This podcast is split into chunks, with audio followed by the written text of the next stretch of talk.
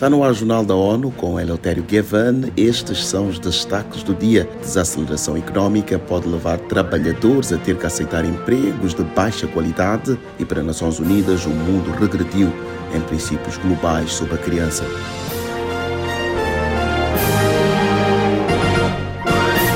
O novo relatório da Organização Internacional do Trabalho, OIT, revela que a atual desaceleração económica provavelmente forçará mais trabalhadores a aceitar empregos de baixa qualidade e mal remunerados.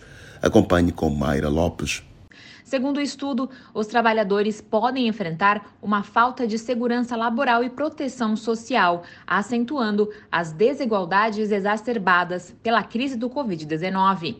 O levantamento também projeta que o crescimento global do emprego será de apenas 1% em 2023, menos da metade do nível de 2022. Em todo o mundo, o desemprego deve atingir outras 3 milhões de pessoas este ano, chegando a 208 milhões, o que corresponde a uma taxa de desemprego global de 5,8%. Da ONU News em Nova York, Mayra Lopes. O documento aponta que uma década de progresso na redução da pobreza foi afetada pela crise do Covid-19. Apesar de uma recuperação nascente durante 2021, a escassez continua de melhores oportunidades de emprego e a situação pode piorar. Secretário-geral das Nações Unidas, António Guterres, condenou veementemente o ataque a uma igreja congolesa em Kassindi, província do Kivu do Norte, neste domingo. Pelo menos 12 pessoas morreram e outras 50 ficaram feridas com a explosão dentro do templo no culto de domingo. António Guterres enfatizou a necessidade de levar os autores do ataque à justiça. Ele contou que o Serviço de Ação contra Minas das Nações Unidas, UNMAS, apoia a República Democrática de Congo na investigação do atentado. O secretário-geral afirmou que as Nações Unidas continuarão a apoiar o governo congolês e a sociedade em esforços para paz e estabilidade no leste do país. O Alto Comissário das Nações Unidas para os Direitos Humanos, Volker Turk, destacou que os direitos da criança em todo o mundo estão diminuindo ao abrir a 92ª sessão do Comitê dos Direitos da Criança. A avaliação do cenário global foi apresentada nesta segunda-feira, na reunião que faz a revisão do Azerbaijão, Bolívia, Irlanda, Suécia e Nova Zelândia quanto à adesão à Convenção sobre os Direitos da Criança. Turk ressaltou que os menores suportam o fardo da pandemia. Outra realidade é a ameaça da mudança climática no presente e no futuro. Turk acrescentou que defensores de direitos humanos das crianças, especialmente meninas e crianças em situação de não conformidade com género, têm enfrentado repressão crescente em muitos países.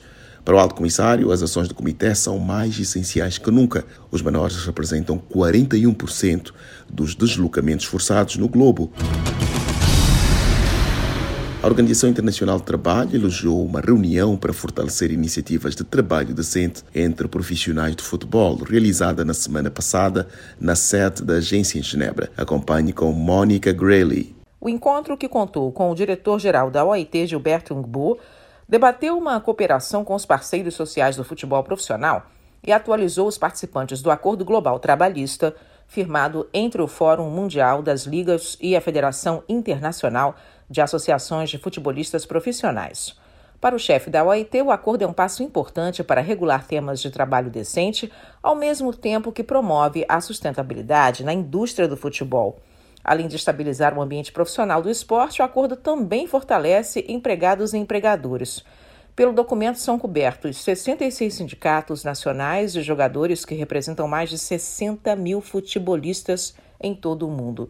Da ONU News em Nova York, Gray. Já o líder da Federação Internacional de Associações de Futebolistas Profissionais, Jonas Berhoffman, falou de avanços em áreas como saúde ocupacional e segurança alcançados desde o acordo.